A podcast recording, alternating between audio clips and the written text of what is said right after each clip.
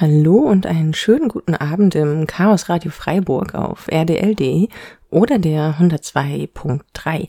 Mein Name ist Nerin und deswegen ahnt ihr vielleicht schon, dass es dieses Mal zum Monatsende wieder eine Sendung von den Hexen gibt. Was ich heute mit dabei habe, ist zum einen ein bisschen was zum Chaos Communication Camp, das offiziell am 15. August im Ziegeleipark in Mildenberg beginnt und vor allem etwas zu dem diesmaligen Badge, die Flower, die man dort erwerben kann, beziehungsweise im Vorverkauf erwerben konnte. Und ja, äh, zwischendrin wird vermutlich auch wieder Zeit für Lieder sein von unserer Wunschliste.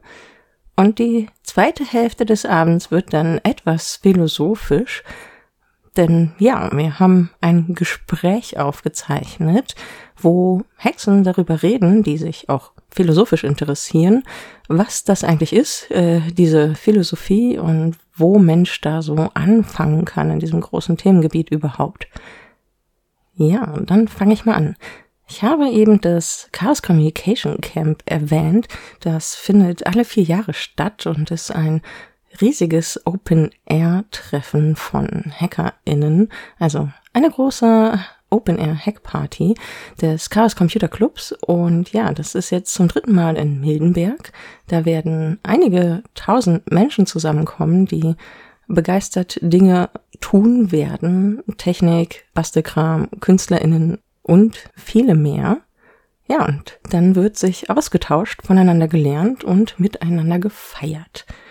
In diesem Camp gibt es auch immer einzelne Einheiten, äh, Community Villages. Die Hexen werden auch einen Village stellen. Wir werden da ein Workshop-Zelt haben, wo auch gerne vorbeigekommen werden kann. Also wenn ihr auf dem Camp seid, kommt vorbei, guckt, was wir im Workshop-Zelt haben oder eben was das sonstige Programm so zu bieten hat.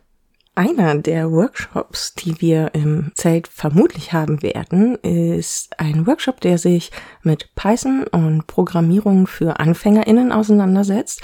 Und zwar mit dem Flower Badge, das zum Camp gehört. Und was das Badge ist, was damit angestellt werden kann und vieles mehr. Darüber hat sich Pico mit Timon unterhalten, der im Team dabei war, dass das Badge ähm, entworfen, gestaltet und ja, final dann produzieren hat lassen. Und deswegen dachten wir uns, es ist ganz schön, das vor dem Camp mal zu hören. Was ist eigentlich dieses Badge? Wie ist es entstanden und überhaupt? Deswegen wünsche ich euch jetzt viel Spaß mit einem Auszug aus dem Interview, das Pico mit Timon geführt hat.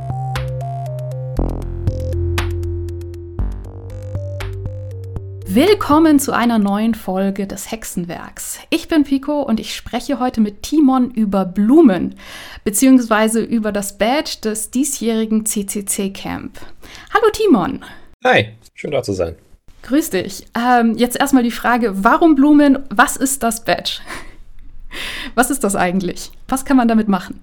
Genau, also ich bin Teil von einem Team, das sich an ja, das, das Badge für das Chaos Communication Camp baut das hat sich so ein bisschen eingebürgert, glaube ich, die letzten paar Male. Ähm, meistens geleitet von Schneider, der die letzten Badges so als Teamleiter quasi gebaut hat.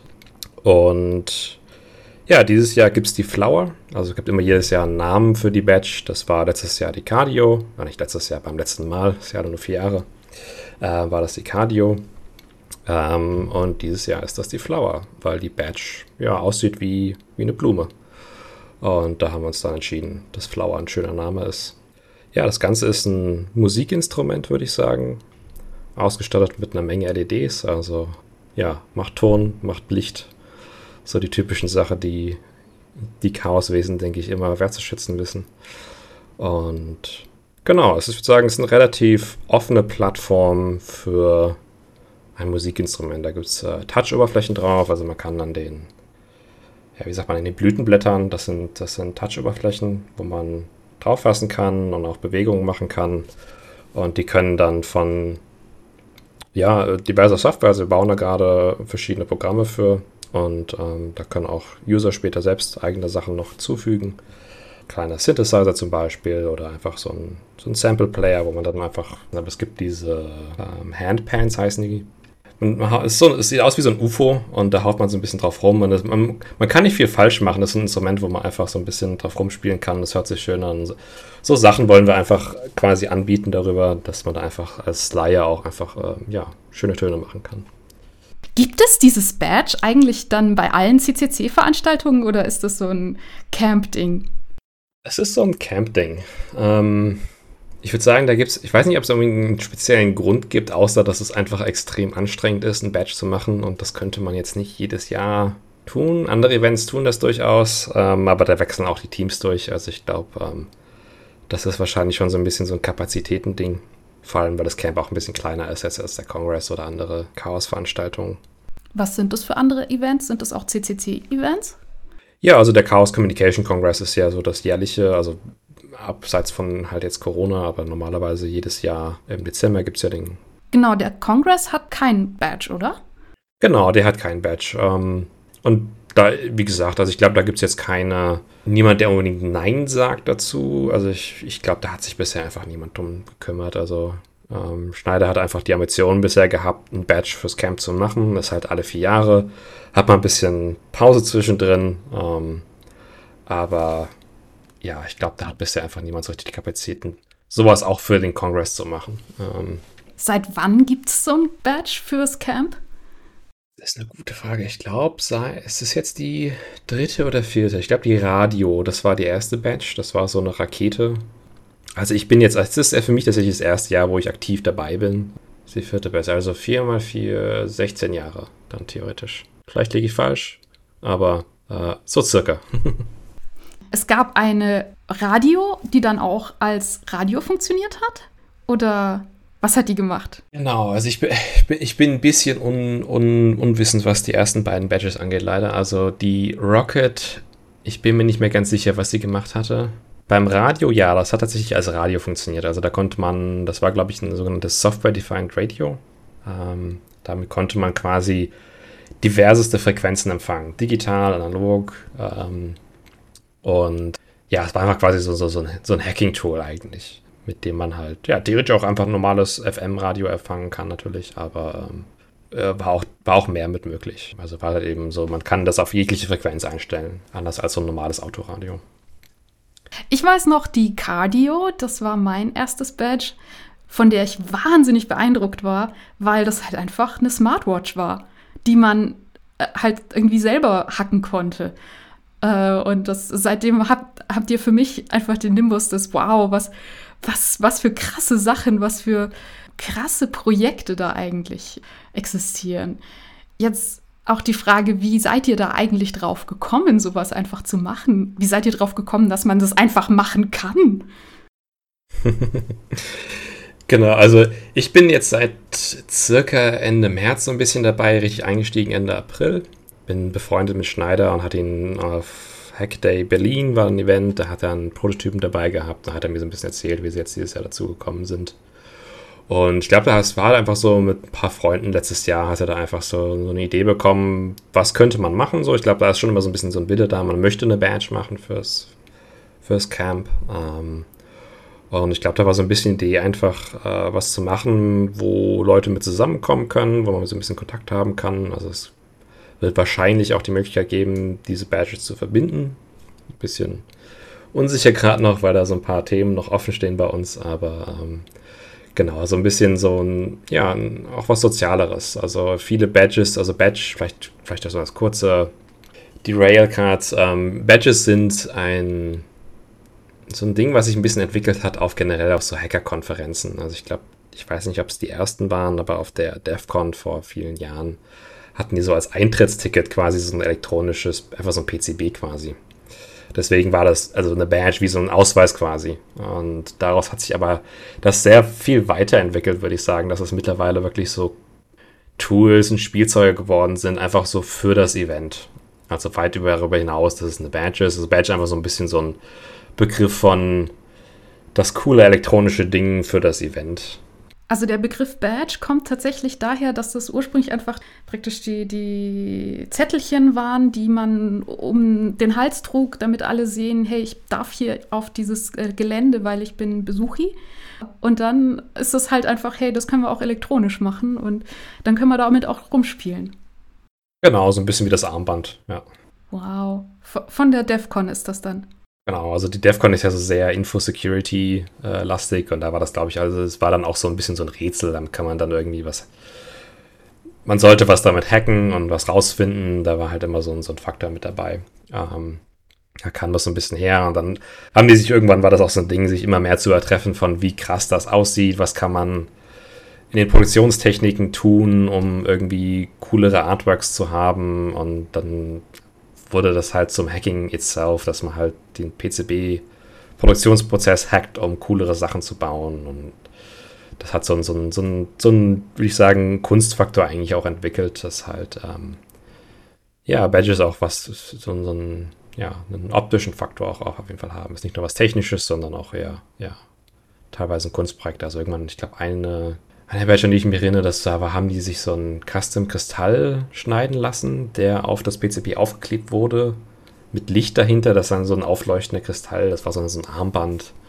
Jetzt, also so sehr irre Sachen werden dann teilweise jetzt auch mittlerweile gemacht und äh, das ist so eine Subkultur geworden, so Badge Life nennt sich das. Ähm, aber ich glaube, da sind wir so ein bisschen, bisschen abseits von, glaube ich, so in, bei uns im Chaos-Bereich. Ähm, also wir, ich glaube, man möchte sowas gerne haben, das macht, denke ich, auch Spaß, aber man hat auch so ein bisschen so ein, man möchte was haben, was auch so ein bisschen so einen Nutzen hat. Also wir wollen auf jeden Fall vermeiden, dass es was ist, was halt so ein Novelty-Ding, was auf dem Camp irgendwie da ist und danach lenkt das Ding in der Schublade. Das wollen wir auf jeden Fall vermeiden, weil das wäre ja irgendwie auch so ein bisschen Elektronik-Shot, sage ich mal. Also das, das, das möchten wir vermeiden. Also was das sollte einen Wert haben, es sollte einen Nutzen haben.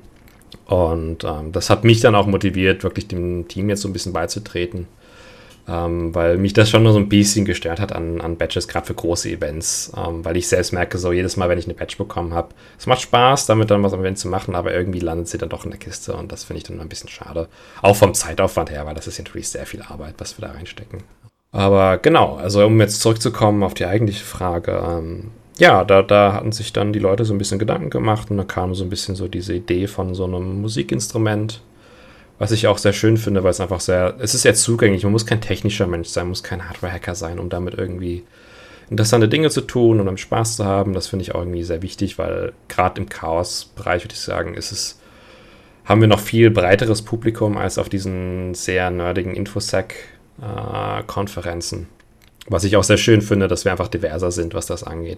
Kurz für die Leute, die jetzt ganz oft Bahnhof verstanden haben, die DEFCON, das ist eine Veranstaltung in den USA, über die wir jetzt gerade ganz oft geredet haben, weil die augenscheinlich die äh, mit den Badges angefangen haben. Und die DEFCON ist ein bisschen legendär, weil da äh, die, die angeblich besten HackerInnen zusammenkommen und noch mehr als auf den CCC-Veranstaltungen wirklich äh, Hacking-Spiele spielen. Also da gibt es äh, verschiedene Wettbewerbe, wo man dann von ähm, ja, in Systeme reinzuhacken, was dann das Capture the Flag ist, also praktisch ein Spiel in, oder in, in wirklich Wettbewerbssituationen zu versuchen, in einen Computer einzudringen oder in einen Server einzudringen oder irgendwo da ähm, eben Flaggen, metaphorische Flaggen zu sammeln aber auch äh, ganz andere Wettbewerbe, die eben alle irgendwas mit Security und mit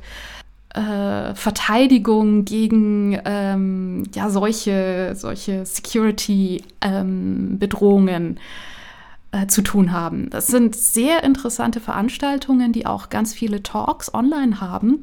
Also genauso wie äh, auf mediaccc.de ganz viele interessante Talks von den CCC-Veranstaltungen sind, finden sich im Internet auch interessante DEFCON-Talks.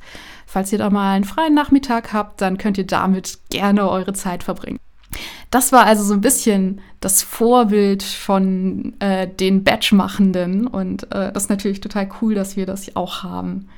Ähm, ja, wie viele seid denn ihr eigentlich? Ah, gute Frage. Ähm, ich glaube, es sind so zehn Leute gerade so im Kernteam. ähm, die an diversen Aufgaben arbeiten.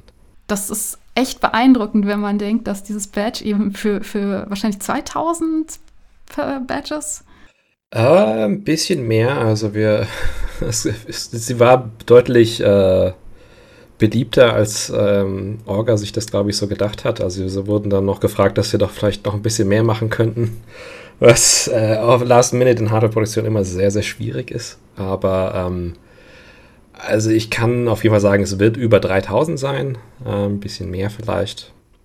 Und genau, die wurden jetzt über den Pre-Sale quasi mitverkauft. Und das macht ihr nur mit zehn Personen. Was für Backgrounds sind dann da versammelt? Ähm, unterschiedlich, würde ich sagen. Also Schneider und ich sind beide auch arbeitstechnisch in so Elektronik, Software, also Embedded Software unterwegs. Also wir, ja, es ist quasi auch unser Dayjob eigentlich, ähm, solche Dinge zu tun. Ähm, dem Rest des Teams würde ich sagen unterschiedlich. Also viele sind auch einfach Maker, interessieren sich sehr dafür, kommen vielleicht auch aus technischen Hintergründen, machen vielleicht nur Software, aber haben eigentlich privat auch ein Hardware-Interesse und sind dann damit dabei. Aber natürlich brauchen wir auch sehr viel Software-Leute hierbei. Da gibt es auch sehr viel Arbeit gerade passiert im Hintergrund für die Firmware. Also da braucht man auch, man braucht ein sehr breites Spektrum an Menschen für wirklich, also wir bauen ja wirklich quasi ein Produkt am Ende des Tages. Natürlich nicht für den offenen Markt, so, es ist natürlich nur für dieses Event erstmal gedacht. Das ist dann nochmal ein bisschen was anderes. Da kann man auch ein bisschen, sag mal, einfache Dinge machen. Man kann den Leuten auch einfach ein Kit in die Hand drücken und dann hier ist eine Anleitung, baut es zusammen. Da haben die Leute ja auch meistens Spaß dran auf solchen Events. Von daher ist das ähm, ein bisschen einfacher, aber natürlich so, das, so viele Dinge zu produzieren, da, da braucht man auf jeden Fall ähm, viele verschiedene Skills, ähm, um das irgendwie an den Start zu kriegen, ohne dass man da verrückt wird mit. Hm. Ist das alles Ehrenamt bei euch? Äh, ja, da verdient jetzt keiner was dran. Also die Badge, der, die Kosten sind selbsttragend, also nur was wir ausgeben, ist damit quasi gedeckt. Ähm, und Prototypen wurden jetzt auch eher aus eigener Tasche bisher bezahlt. Da haben wir so ein bisschen dann noch Budget mit drin, dass es aus dem Ticket Sale wieder reinkommt natürlich, aber ähm, ja, das ist sehr ehrenamtlich. Also ähm, manche werden jetzt sicher auch ein bisschen Urlaub nehmen noch dafür, um das halt eben so die letzten Wochen dann da die Dinge fertig zu bekommen. Und ja, auch ich, ich bin jetzt gerade Freelance momentan und habe jetzt auch mir so ein bisschen einfach weniger Arbeit, äh, die Geld macht, rausgesucht, um halt jetzt irgendwie Zeit zu haben, das irgendwie umzusetzen. Weil es halt auch Spaß macht. Also man macht es natürlich jetzt nicht nur, weil man irgendwie, ja, man, man, muss, man muss das mögen und wollen, denke ich, sonst äh, ist man nicht dahinter. Also es ist schon auf jeden Fall, denke ich, nicht für alle, aber für einige der Leute auf jeden Fall fast ein Vollzeitjob. Kannst du ungefähr schätzen, wie viel Arbeit, wie, also wie viele Stunden du da jetzt im letzten halben Jahr reingesteckt hast? Also ich bin hier nicht ganz so lange dabei jetzt. Also erst seit, wie gesagt, also gut im April bin ich wirklich eingestiegen. Aber ja, das ist schon so ein acht Stunden am Tag Job.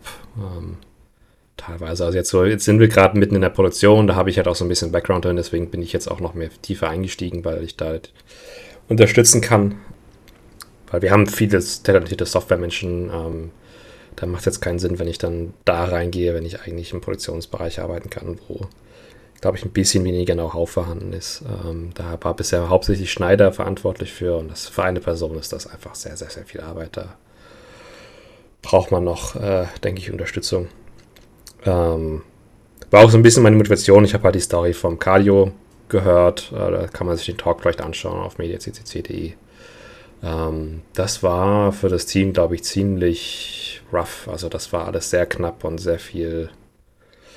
Äh, schon eine leichte Horror-Story für die Produktion gewesen. Und da wollte ich einfach. Äh, ja, wollte ich helfen. Einfach auch, denke ich, weil ich finde sowas sehr cool, dass Menschen einfach so die Zeit darauf aufbringen und ähm, wenn man helfen kann, dass das einfach auch nicht weniger ein Stress ist für die Menschen, die daran arbeiten, dem einfach mehr Menschen helfen, die dieses Nischenwissen dann noch haben ähm, dachte ich, da kann ich, da kann ich was beitragen. Ähm, und das ist ein sehr schönes Projekt.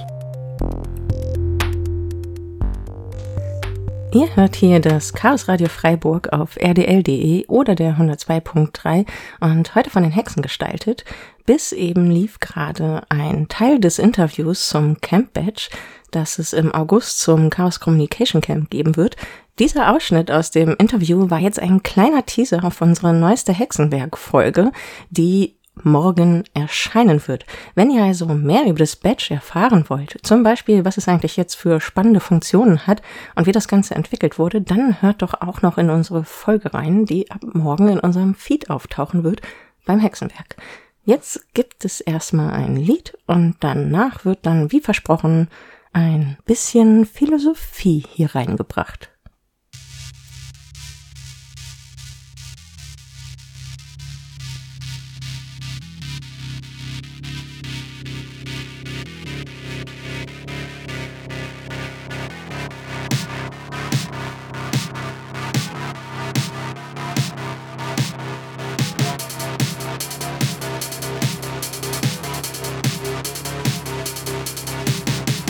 Hacke dein neues Krankenhaus und der Admin merkt es nicht. Und schalt die Firewall von Banken aus und auch den Notstrom für das Licht. Was soll denn wieder dieser Hack, Back, Hack, Mac? Ich mach das alles schon davor. Und während ihr noch unsere Exploits auscheckt, sind eure Server längst verloren. Ihr wolltet Cyberkrieg und Cyberwaffen und die kaufen wir euch gern. Könnt ihr uns jetzt mal an die Arbeit lassen und unsere Party hier nicht stören? Ihr wolltet Cyberkrieg und Cyberwaffen und die kaufen wir euch gern. Könnt ihr uns jetzt mal an die Arbeit lassen und unsere Party hier nicht stören?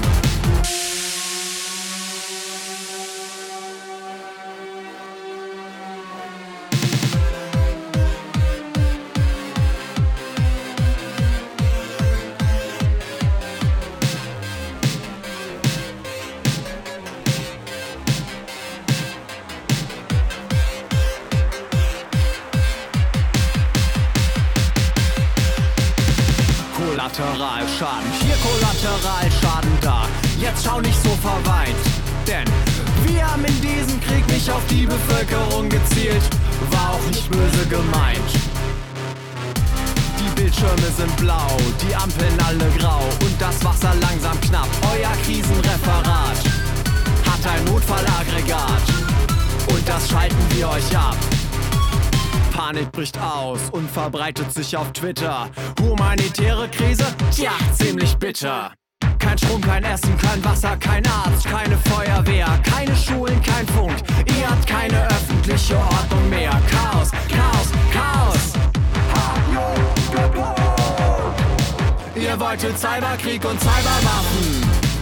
Und die kaufen wir euch gern. Könnt ihr uns jetzt mal an die Arbeit lassen? Und unsere Party hier nicht stören. Ihr wolltet Cyberkrieg und Cyberwaffen und die kaufen wir euch gern. Könnt ihr uns jetzt mal an die Arbeit lassen und unsere Party hier nicht stören. Das ist bestimmt kein Kriegsverbrechen. Das ist bestimmt kein Kriegsverbrechen. Das ist bestimmt kein Kriegsverbrechen. Das ist bestimmt kein Ihr wolltet Cyberkrieg und Cyberwaffen und die kaufen wir euch gern. Könnt ihr uns jetzt mal an die Arbeit lassen und unsere Party hier nicht stören? Ihr wolltet Cyberkrieg und Cyberwaffen und die kaufen wir euch gern. Könnt ihr uns jetzt mal an die Arbeit lassen und unsere Party hier nicht stören? Und das war Cyberkrieg von Systemabsturz. Und jetzt geht es hier im Chaos Radio Freiburg weiter mit einer Gesprächsrunde von Hexen, die sich ziemlich regelmäßig mit Philosophie beschäftigen. Diese Gruppe diskutiert aktuell zum Beispiel viel über KI-Themen im Zusammenhang mit Philosophie, aber für eine Podcast-Folge ähm, hatten sie sich mal zusammengefunden und vor die Mikrofone gesetzt, um auch so ein paar Kernfragen der Philosophie abzudecken. Und zwar zum Beispiel die Grundfrage, was ist Philosophie und was machen Philosophinnen? Aber auch ähm, etwas konkreter auch noch die Frage, was bringt einem Philosophie eigentlich persönlich? Und dazwischen werden auch immer wieder ein paar Bezüge zur Robotik eingestreut und die historische Entwicklung diskutiert. Deswegen hoffe ich, dass euch diese Folge sehr neugierig macht auf Philosophie und ja, viel Spaß damit.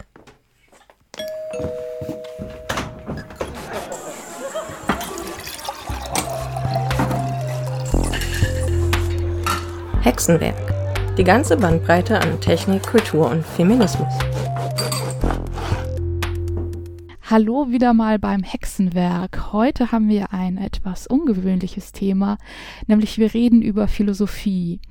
Und äh, wir, das sind zusammen Waldsenixe und Smetbo und ich bin Pico.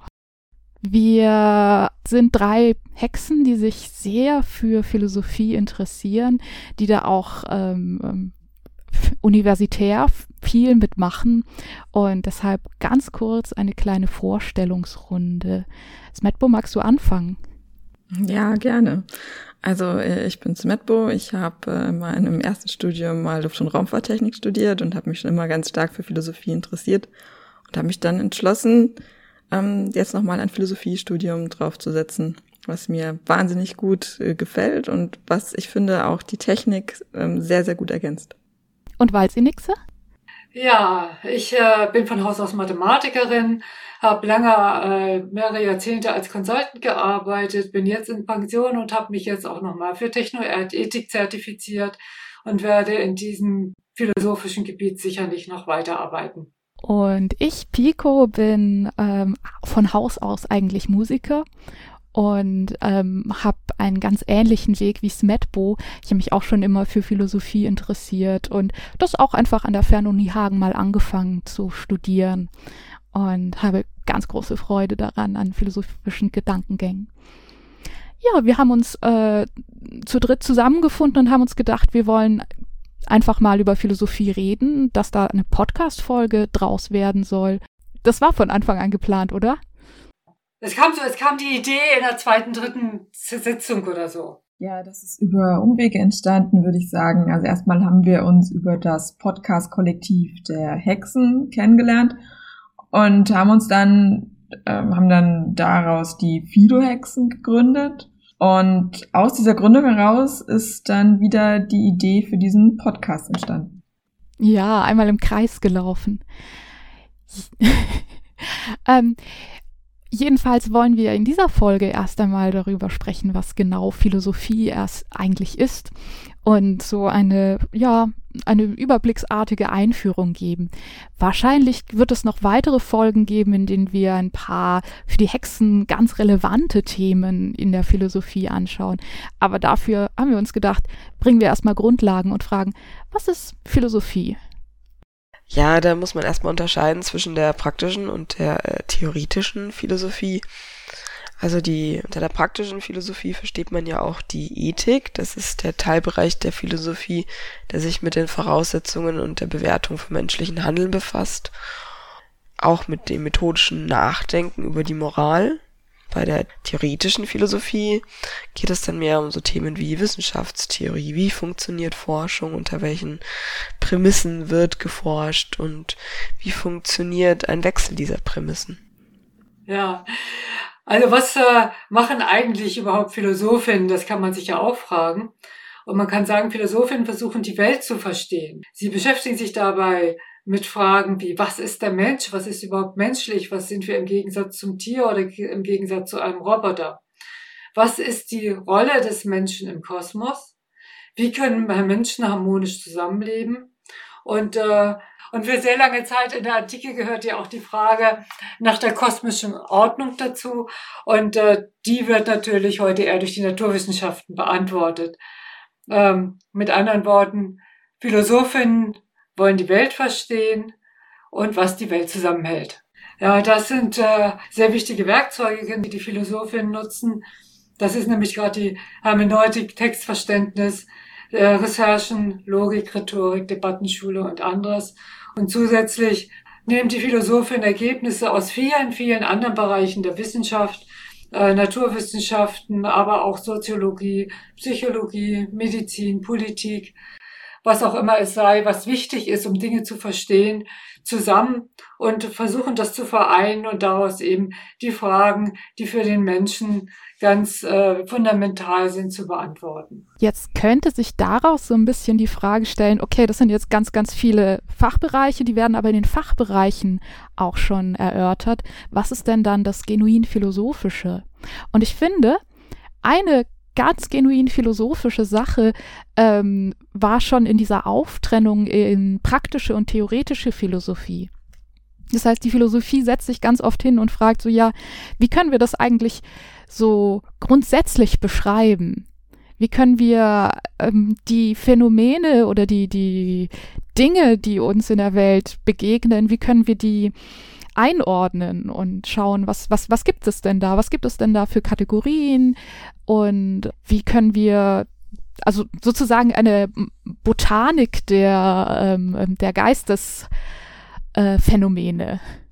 Äh, und das, also ich finde, das zeigt sich ganz deutlich in dieser Unterscheidung zwischen praktischer und theoretischer Philosophie, wo man wirklich sich erstmal denkt, okay, was, ähm, was gibt es für Fragen und Antworten, die diese Disziplin macht und ähm, wie, auch wie macht sie das? Pico, da hast du, glaube ich, gerade äh, im Prinzip auf Ontologien angesprochen, wenn du diesen Katalog der Phänomene sozusagen, wenn ich es mal so nennen darf, äh, dort angesprochen hast. Das spielt ja auch in der Informatik dann vielleicht noch in etwas veränderter Form auch eine große Rolle, so dass das vielleicht einige Hörerinnen hier auch äh, durchaus kennen. Ontologie ist ein super Stichwort.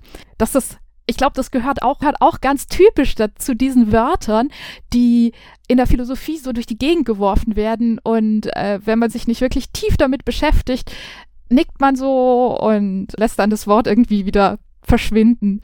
Aber das ist ja, das ist auch so, so, so ein philosophisches Konzept, das uns hilft, ein bisschen die Welt zu verstehen, das aber eigentlich ein ganz interessante, aus einer ganz interessanten Gedankenwendung kommt.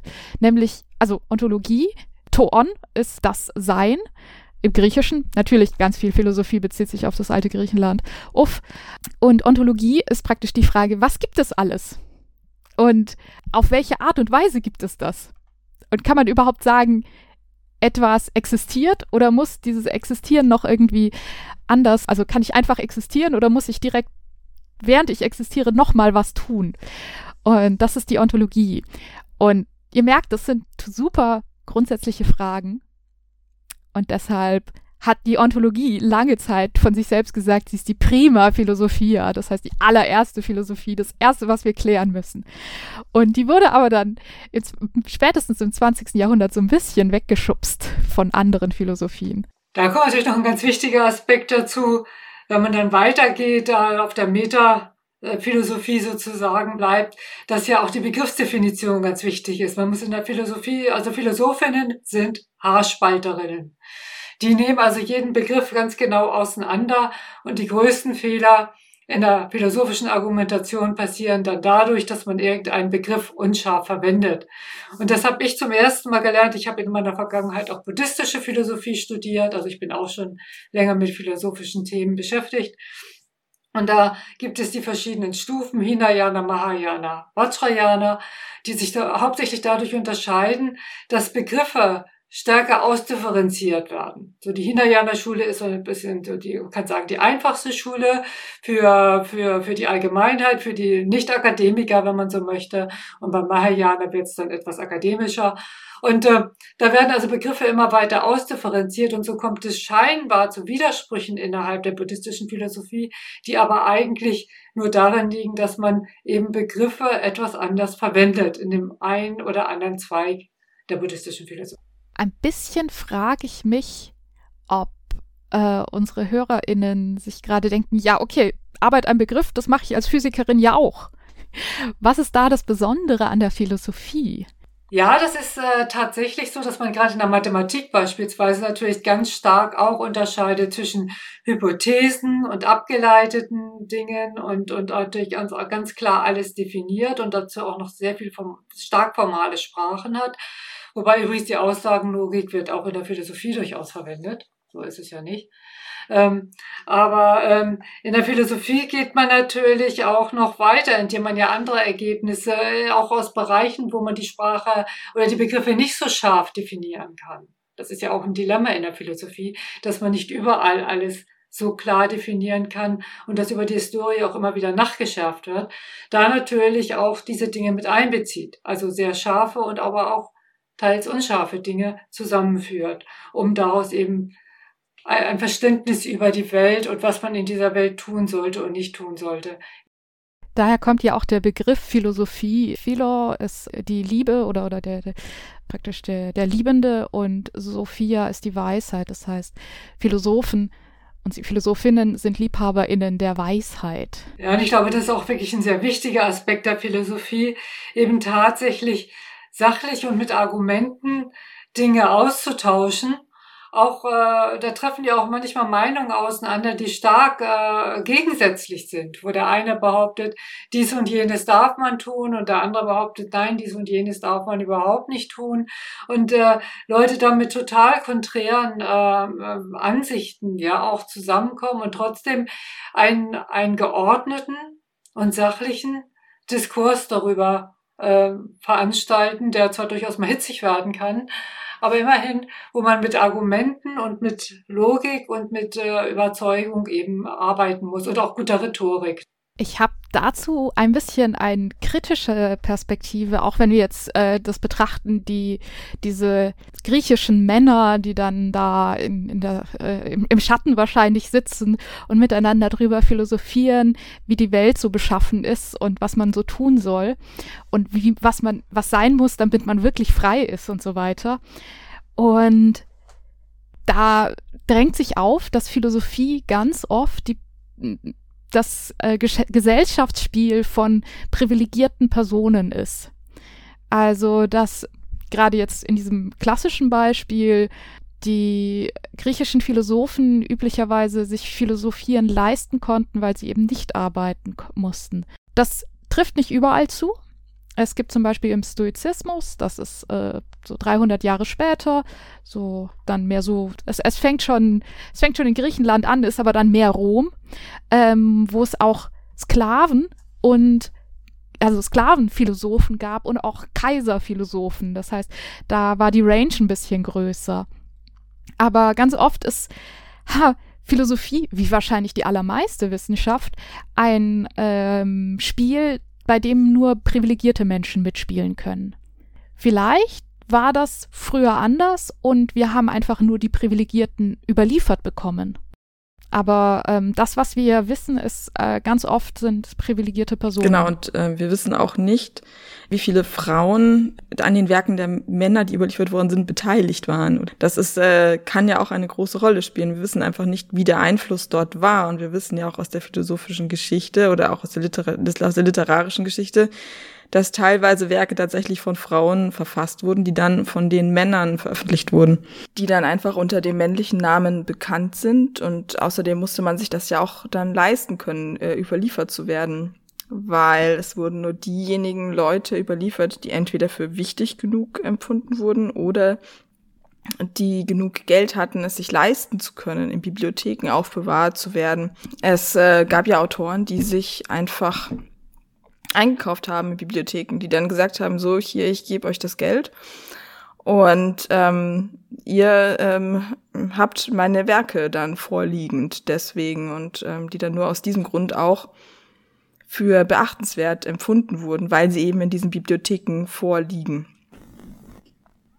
Man hatte sozusagen eine äh, doppelte Hürde. Erstmal brauchte man das Privileg, um überhaupt die Zeit zu haben und, und, und die Zugänge zu, zu der Ausbildung, um mit philosophieren zu können. Das ist die erste Hürde. Und die zweite Hürde, man brauchte das Privileg, dass man auch für wichtig genug befunden wurde, um überliefert zu werden. Also es, sind, es ist sogar doppelt. Naja, das kann man natürlich noch weiterspinnen. Ich meine, es gibt ja ganze Kulturen, die überhaupt keine schriftlichen Aufzeichnungen, auch bewusst keine schriftlichen Aufzeichnungen hinterlassen haben, obwohl sie durchaus Schriftsysteme hatten, aber wo die Schrift einfach als unzuverlässig galt und nur die mündliche sozusagen Überlieferung als zuverlässig erachtet wurde. Das gilt für die Kelten und für die äh, ganzen germanischen Kulturen zum großen Teil im, äh, zur Zeit der Antike. Und äh, was die an philosophischen Ideen hatten, weiß man heute eigentlich kaum noch, weil es gar nicht überliefert wurde. Das ist aber jetzt, also ähm, einmal kurz die Metaperspektive aufgemacht. Wir sprechen schon eine ganze Weile über Dinge, die jetzt 2000 Jahre vorbei sind. Und das ist auch relativ typisch an der Philosophie, dass es nicht so sehr ist, ja, dass ähm, das jetzt irgendwie die, ähm, die neueste wissenschaftliche Errungenschaft und über das alte Zeug reden wir nicht mehr, sondern der Philosophie ist sehr bewusst, dass die ganzen Gedanken, die wir jetzt haben, sehr stark darauf basieren, was in der Vergangenheit in unserer Kultur los war. Und dass diese vergangenen Gedanken auch ihren Wert haben und uns äh, weiterbringen können. Es gibt also na natürlich in den letzten 100 Jahren wahnsinnig viele auch hochinteressante und hochkomplexe neue Entwicklungen in der Philosophie, aber Manchmal äh, wird dieses Zitat gebracht, dass die gesamte abendländische Philosophie eine Fußnote zu Platon sei. Das heißt, Philosophie ist tatsächlich sehr geschichtsbezogen. Jetzt muss man aber auch sagen, die Philosophie ist natürlich nichts, was sich nur mit alten, verstaubten, antiken Philosophen beschäftigt, sondern äh, gerade jetzt in der, in, der, in der heutigen Zeit passiert ja wahnsinnig viel. Wir sind ja geradezu in einer Epochenwende, kann man sagen. Durch die KI, durch die Robotik, durch die Digitalisierung da kommen mir jetzt plötzlich wieder Fragen auf, auch nochmal die Frage, was ist der Mensch eigentlich? Man hat sich lange Zeit historisch in der Philosophie, in der, hat, hat sich der Mensch immer vom Tier abgegrenzt. Und dann war die Vernunft immer das Ding, was den Menschen äh, sozusagen vom Tier unterschied und was ihn zur Krone der Schöpfung machte. Und jetzt fängt man an, Roboter zu bauen und KI zu bauen, die unter Umständen wie viel weit das gehen wird, weiß man heute vielleicht noch nicht, aber man muss damit rechnen, dass viele Anteile der kognitiven Fähigkeiten des Menschen irgendwann in Robotern eingebaut sind, in ein oder anderen Form oder dort irgendwie realisiert sind. Und wie unterscheiden wir uns dann eigentlich noch von einem Roboter? Und so dass da wieder diese Frage, was ist der Mensch, eigentlich nochmal wieder neu gestellt wird. Was ist äh, moralisches Handeln? Auch nochmal wieder neu gestellt wird. Und ich glaube, da wird, werden jetzt viele Diskussionen wieder neu angestoßen, auch durch die neuen Erkenntnisse und durch die neuen Möglichkeiten, die uns die Digitalisierung und Robotik Ja, liefert. genau. Das, was äh, Walzenixe gerade gesagt hat, ist natürlich äh, ganz interessant für aktuelle philosophische Fragestellungen, wenn es gerade darum geht, was ist die, ja, wenn es gerade in Richtung Posthumanismus und Transhumanismus geht. Also wenn wir uns damit beschäftigen, wie steht der Mensch äh, im Verhältnis zur Technik und äh, im Verhältnis dann auch zum Tier und ähm, welche Regeln, die dann über Jahrhunderte gegolten haben, ähm, können wir jetzt überhaupt noch aufrechterhalten und äh, wo müssen wir dann umdenken? Frage, was ist der Mensch, wenn es Computer gibt, wenn es Roboter gibt, finde ich, die kann man aus zwei unterschiedlichen Perspektiven betrachten einerseits ein bisschen betrübt die Frage, wie können wir unsere Besonderheit noch rechtfertigen, wenn es äh, Sachen gibt, die auch wahnsinnig gut rechnen können. Aber andererseits auch, was, also praktisch, ja, so ein bisschen äh, ein Rückzugsgefecht, dass die Menschen jetzt abgelöst werden. Das ist die eine Seite. Und die andere Seite ist aber ein, eigentlich eine, eine neugierige Situation, was können wir von der Technologie lernen, was es uns dann über uns selber erzählen kann. Also gar nicht so zu versuchen zu verteidigen, dass man, äh, dass man der Mensch ist und dass das irgendwie die Krone der Schöpfung oder was auch immer ist, sondern zu fragen, hey, wir haben jetzt diese Technologie und dadurch können wir viele Sachen besser verstehen, die in uns selber vorgehen. Ja, und ich glaube, es passiert auch noch was, dass auch eine Rückbesinnung auf andere Dinge. Früher hat man sich so auf die Vernunft und die Rationalität und sowas so einseitig fokussiert, weil das dasjenige war, was den Menschen von den Tieren oder von anderen biologischen Wesen unterschieden hat.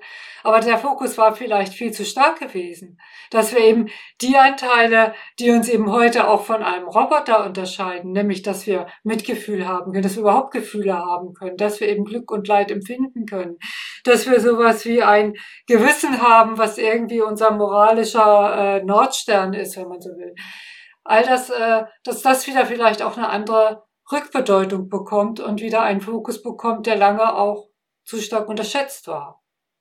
Auch diese Entwicklung ist möglich und denkbar. Man kann aber die äh, äh Beziehung Philosophie und Digitalisierung nochmal anders, von der anderen Perspektive betrachten. Nämlich nicht nur, äh, was denkt die Philosophie über die Digitalisierung, sondern was denkt die Digitalisierung über die Philosophie. Also welche Tools sind äh, neu dazugekommen, die die Philosophie verwenden kann. Wenn wir beispielsweise in die Biologie gucken, gibt es äh, mit der modernen Technologie, zum Beispiel mit den Mikroskopen, einen Technikschritt, der dieser Wissenschaft extrem zugutekommt. Und auch in der Philosophie gibt es ein paar Sachen, bei denen man viel weniger, aber es gibt sie, mit denen man sagen kann, ähm, das ist ein Tool, das ist eine Sache, die wir verwenden können, um Philosophie zu betreiben. Ja, da gibt es zum Beispiel so da gibt es sogar ein ganz klassisches Tool, das ist äh, in der Hermeneutik sozusagen für Textverständnis.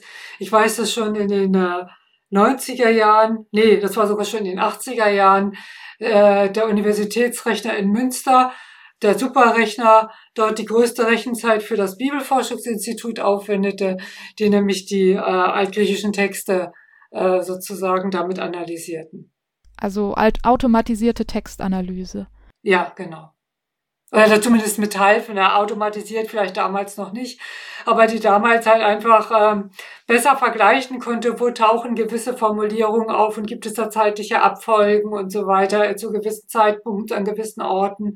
Das kann man natürlich mit Hilfe eines Rechners viel besser clustern, wenn man da, ich weiß nicht, wie viele altgriechische Texte vorliegen hat, als wenn man das jetzt alles per Hand durcharbeitet, ja.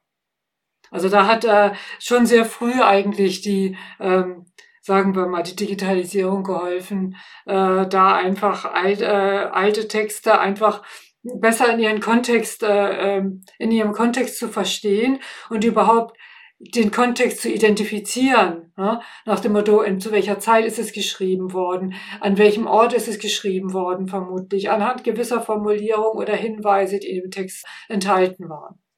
Und das ist ja sehr wichtig für einen, für das Verstehen eines Textes, dass man weiß, wann er etwa geschrieben worden ist, weil Worte und Bedeutung oder Worte verändern ihre Bedeutung im Laufe der Zeit.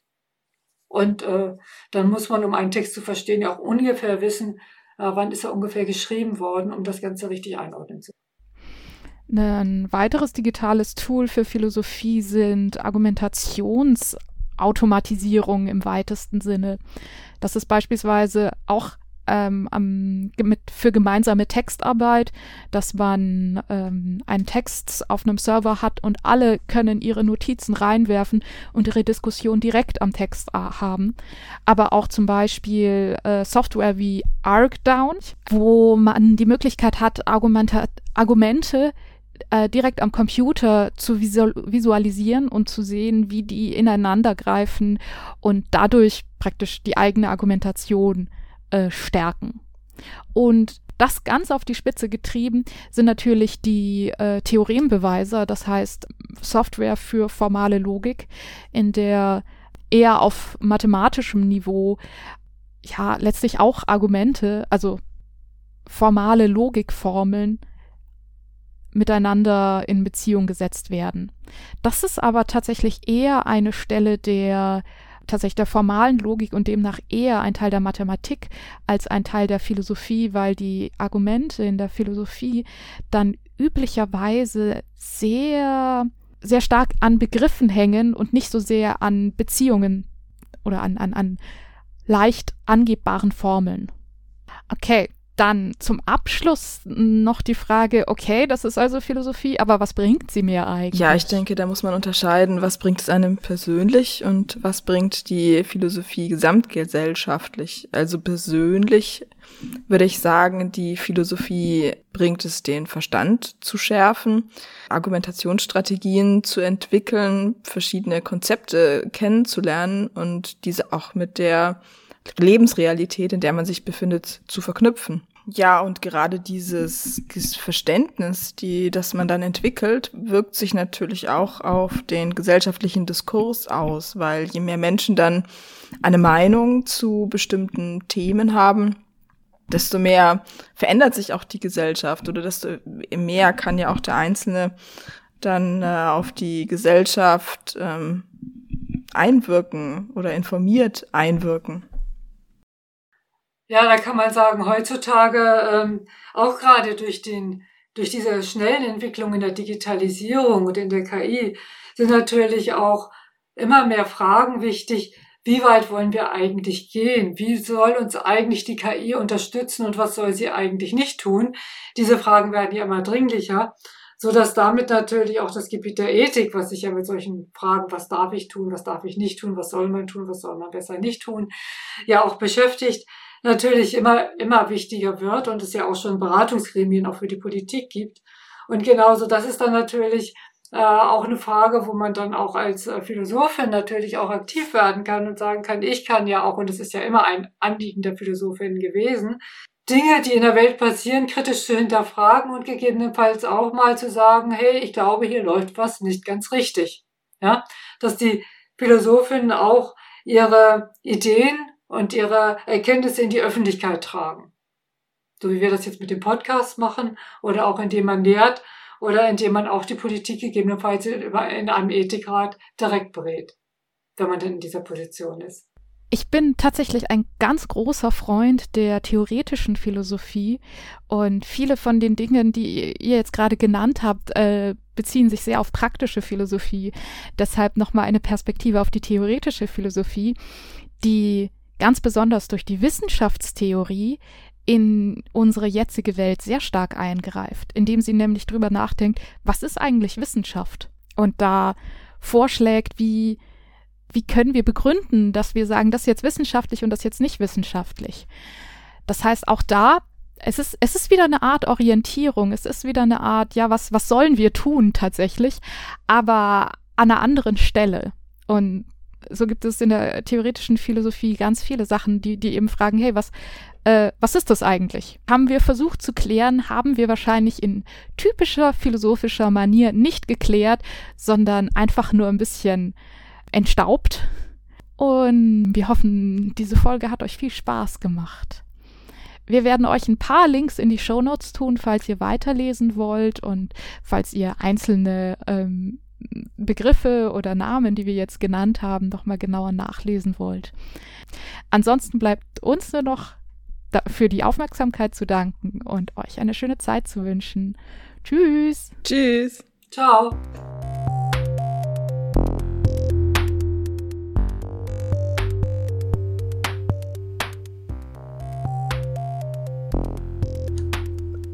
Das war ein Gespräch von Philosophie begeisterten Hexen, die sich gemeinsam darüber ausgetauscht haben. Und jetzt sind wir eigentlich auch schon am Ende der heutigen Sendung. Das war das Chaos Radio Freiburg, heute gestaltet von den Hexen und mit einem letzten Lied von Stereo Total verabschiede ich mich. Habt einen wunderbaren Abend und kommt gut in die neue Woche. Tschüss.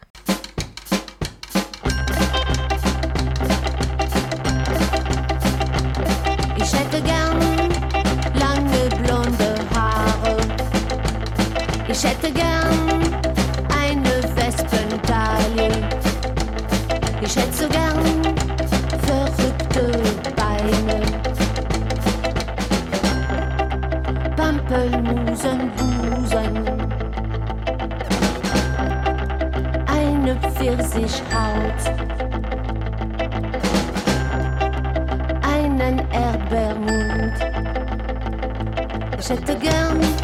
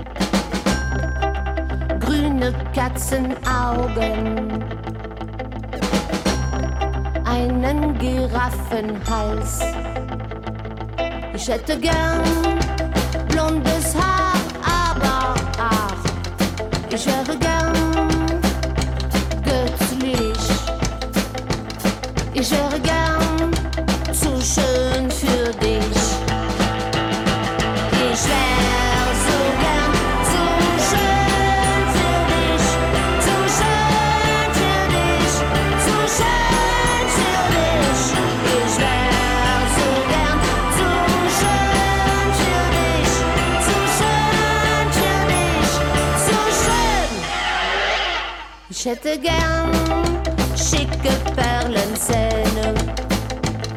Ich hätte gern kleine Muschelohren. Ich hätte gern